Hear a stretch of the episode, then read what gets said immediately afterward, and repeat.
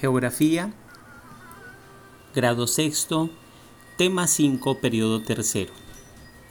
Queridos estudiantes, vamos a seguir con nuestros estudios respecto a Asia. Vamos a analizar la hidrografía. Eh, pasamos a nuestro módulo, página número 6. Ahí hay un pequeño error y dice tema 6, pero en realidad es tema 5. Eh, y entonces tema 5, hidrografía de Asia. Entonces dice el texto que debido a su gran extensión, Asia cuenta con la red hidrográfica, hidrográfica más grande del mundo que se, que se distribuye así. Bueno, antes de, mirar las vertientes, ¿cierto? Así rápido, em, recordemos entonces que Asia es el continente más grande del mundo, Asia es el continente que más tiene concentración de población, eh, obviamente pues Asia tendrá la mayor cantidad de sistemas de relieve. También es el continente que tiene las mayores alturas del planeta y ahora también encontramos que por ende pues Asia es el eh, continente que tiene la mayor red hidrográfica eh, del planeta, del mundo. Entonces, recordemos las vertientes, ¿cierto? Recordemos que es una vertiente antes de continuar con la hidrografía. Perdón. recordemos que una vertiente es un declive o lugar por donde corre el agua ¿cierto?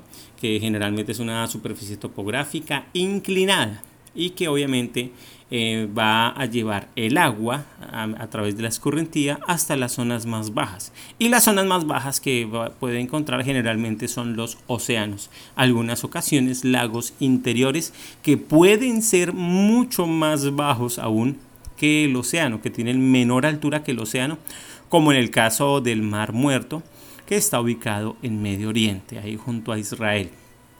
Bueno, vamos ahora sí a mirar la hidrografía en la vertiente del Índico, es decir, al sur, al sur de Asia. Son ríos caudalosos como el Brahmaputra, el río Indo, los vamos a ubicar, el río Brahmaputra, el río Indo, al sur de Asia, que llevan grandes caudales tomados de la cordillera del Himalaya hacia el sur, es decir, hacia el océano Índico. También tenemos el río Ganges, el río Saluen, el río Iraudí y el río Tigris y Éufrates. Ubicamos el río Tigris y Éufrates ahí en la Mesopotamia, ahí eh, junto a la península em, arábica, ahí al oriente, al, occidente de, Asia. Ahí lo ubicamos. Entonces vamos a mirar. La idea no es que nos memoricemos todos estos ríos, la idea es que podamos eh, entender eh, cómo está conformado el sistema hidrográfico de Asia. Vamos, estamos haciendo un pequeño repaso. Eh, para tener el conocimiento de cómo están ubicados. No nos vamos a memorizar, los vamos a ubicar cuando hagamos las actividades, pero lo importante es empezar a estudiar y a tener en cuenta aspectos geográficos de otras partes del mundo, que es lo que estamos haciendo en este momento. Hacia la vertiente del Pacífico, es decir, al oriente de Asia, nacen en las montañas centrales de China caudal abundante y útiles para la navegación en su curso bajo como el Amur, lo ubicamos ahí en el mapa, el Huangho, el Yangtze-Kiang, el Sikiang y el Mekong, que son ríos muy importantes. En la vertiente del Ártico, es decir, los ríos y los caudales que corren y buscan el océano glacial ártico, eh, dice ahí que los ríos que recorren la meseta llanura siberiana desembocan en el océano Ártico son poco navegables porque permanecen congelados la mayor parte del año y solo en el verano sirven como vía de comunicación. Y se destacan el río Obi, ahí que atraviesa eh, el país de Rusia, ¿cierto? El río Obi. Está también el río Yenisei, el río Lena y el río Colema. Ahí en el mapa ubicamos los tres, río Lena, Yenisei y Obi, ríos muy importantes y muy extensos del continente asiático. En la vertiente del interior, es decir, ríos que corren y desembocan en mares interiores, eh, como el Sirdaria y Amudaria, que llegan al mar, al mar Aral, el río Tarim, que llega al lago Nord y los ríos Ural y Volga, que desembocan en el mar Caspio. Ahí lo podemos mirar en el mapa, ubiquémoslo. Y vamos a hacer un ejercicio. Vamos a hacer un ejercicio, vamos a tener muy presente el mar de Aral, que ahí está más o menos en la parte eh, occidental del continente asiático, en donde desemboca, entre comillas digo desemboca, el río Sirdaria y el río Amudaria, el mar de Aralia. Ahí ve que uno ve que es grande respecto a la aproximación que se está haciendo.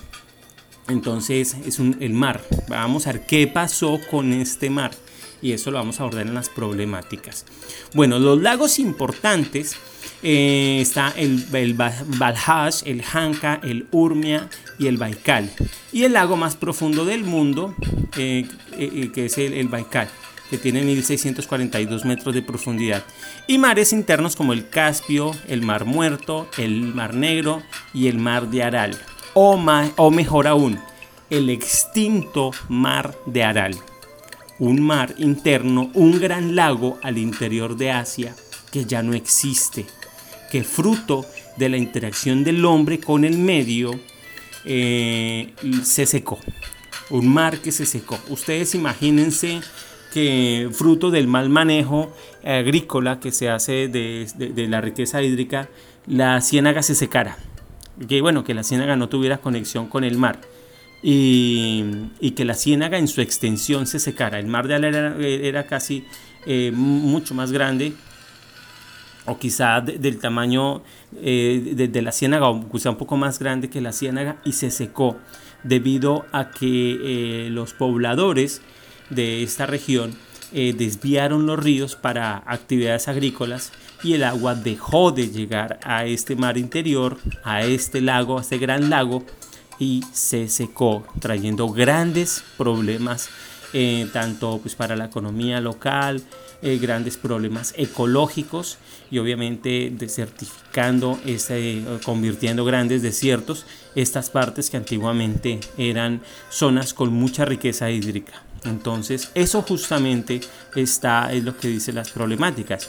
Y dice ahí que debido al crecimiento de la población asiática, muchas de las fuentes hídricas se han agotado o reducido fuertemente por el uso del agua para el abastecimiento de comunidades, para la agricultura, la ganadería y la minería.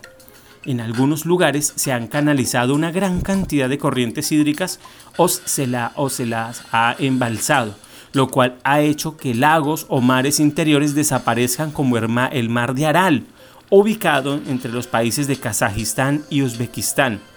Y los mares más afectados por este tipo de situaciones se encuentran en el oriente del continente, que era lo que yo les estaba diciendo. La ciénaga, parte de la problemática que tiene la ciénaga grande, es que las aguas que deberían llegarle eh, pues, de, parte de la vertiente de la Sierra Nevada, las aguas, que, las aguas dulces que deberían llegar de la Sierra Nevada, estas aguas son desviadas para la, para, para la producción agrícola para las actividades agrícolas como de la, palma y el banano y lo que hace y, también pues para acueductos de, los, de las poblaciones aledañas.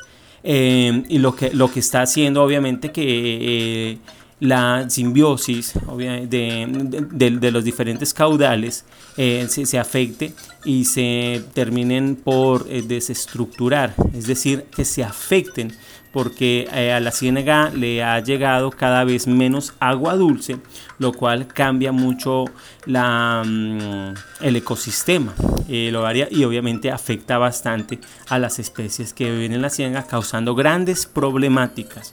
Entonces, eh, generando una mayor acidez de sus aguas. Entonces, esta es una problemática que se presenta en Asia, pero obviamente no quiere decir que no se presente tampoco en otras partes del mundo. Y es dado a los malos manejos que se les dan a los ríos. Entonces, eh, esa es una parte importante. Bueno, vamos al clima de Asia. Asia posee diversidad climática debido a factores como la extensión latitudinal, la cual permite contar con climas fríos y secos al norte y cálidos y húmedos al sur. La continentalidad que impide que Asia tenga una influencia marina más allá de las zonas costeras, la influencia de los vientos monzones, que afectan desde la India hasta la cuenca del río Amur, son vientos que en verano soplan del mar hacia el continente, cargados de humedad, ocasionando intensas lluvias, y en invierno soplan del continente hacia el mar generando sequías. Sobre todo en la India y el relieve, es decir, que es un clima muy cambiante, eh, esto que nos está explicando el tema. Eh, y que en el caso de las grandes cadenas del sur constituyen barreras para los vientos monzones, que generan zonas húmedas al sur del Himalaya y secas al norte de esta cordillera. Todos estos factores generan diferentes climas, generan los siguientes climas. El clima ecuatorial se presenta en Malasia, Indonesia, con temperaturas y lluvias abundantes y vegetación selvática. Este es un clima bastante cálido, el ecuatorial. El clima de sabana al norte y sur de la selva ecuatorial, altas temperaturas, inviernos secos, zona insular afectada por ciclones. Eh, es un clima parecido al donde vemos, al donde vivimos nosotros, un clima de sabana, entre clima de sabana y clima ecuatorial. El clima de estepa, está ubicado al sur de Rusia, con inviernos fríos y veranos muy calurosos, la vegetación natural de hierbas y suelos muy fértiles. El clima desértico en, Asia también están eh, parte de los desiertos más importantes y grandes del mundo. Pero el desierto más grande está en África, lo vamos a mirar más adelante.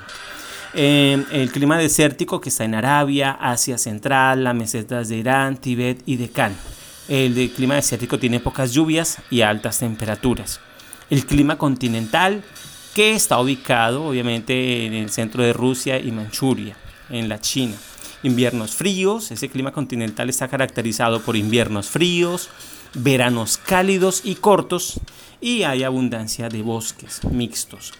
Eh, el clima mediterráneo, que está ubicado en Turquía, Israel, Jordania y Líbano, eh, y genera veranos cálidos y secos, inviernos lluviosos. El clima mediterráneo obviamente está ubicado junto al mar Mediterráneo, eh, lo que genera esa interacción. y por eso la caracterización de este clima. el clima polar, que está al norte de Asia, que está al extremo norte de Siberia, temperaturas por debajo de los 0 grados centígrados e inviernos largos. La vegetación es de musgos y líquenes, es decir, en el clima polar no hay árboles, eh, la vegetación es escasa. Y el clima de alta montaña, que abarca regiones de cordilleras meridionales con pisos térmicos bioclimáticos como la cordillera del Himalaya, donde está ubicado el Everest. Eso es clima de alta montaña, con mucha nieve, vientos muy, muy fuertes y fríos y obviamente em, con difíciles condiciones para la, vida y obviamente para, el crecimiento de plantas y también para la consolidación de ciudades y las actividades del hombre. Ahorita pues generalmente este clima de montaña es aprovechado por expedicionistas para, y montañistas para ponerse a prueba ante los elementos del planeta. Bueno, vamos a las actividades con la ayuda de los mapas y del texto, realiza un listado de los principales ríos, mares y lagos de Asia. Entonces miramos el, mapa y buscamos cuáles son los mares y cuáles son los ríos. Ponemos ahí ríos, mares y eh, lagos y, ponemos al frente cada uno de ellos. Entonces nos ubicamos, nos ayudamos del texto y nos ayudamos del mapa para responder esta pregunta. Segundo, ¿Qué características y qué tipos de clima posee Asia? Entonces ahí está ubicado, ¿cierto? Tenemos eh, siete eh, tipos de clima, ecuatorial, sabana, estepa, desértico, continental, el mediterráneo, el polar y el de alta montaña. Ocho, ocho tipos de clima. Entonces ponemos ahí esos tipos de clima y con algunas características. Eh, tercero, ¿Cuáles son las principales problemáticas del continente asiático respecto obviamente a la hidrografía? Porque pues el continente asiático contiene muchos otros problemas de tipo social, de tipo económico, eh, de tipo medioambiental. Entonces, eh, por ahora nos vamos a centrar en, esas problemáticas eh, que están detalladas en el texto frente a la hidrografía. Entonces hay una especial que es la del mar de Aral, ¿cierto? Entonces espero que esa nos sirva como ejemplo. Entonces terminamos de analizar la hidrografía de Asia, seguimos creciendo, seguimos conociendo eh, en nuestro mundo en el que vivimos y la conformación de cada uno de esos continentes. En el tema próximo tema nos vamos para África. Les deseo que tengan unos felices aprendizajes. Chao.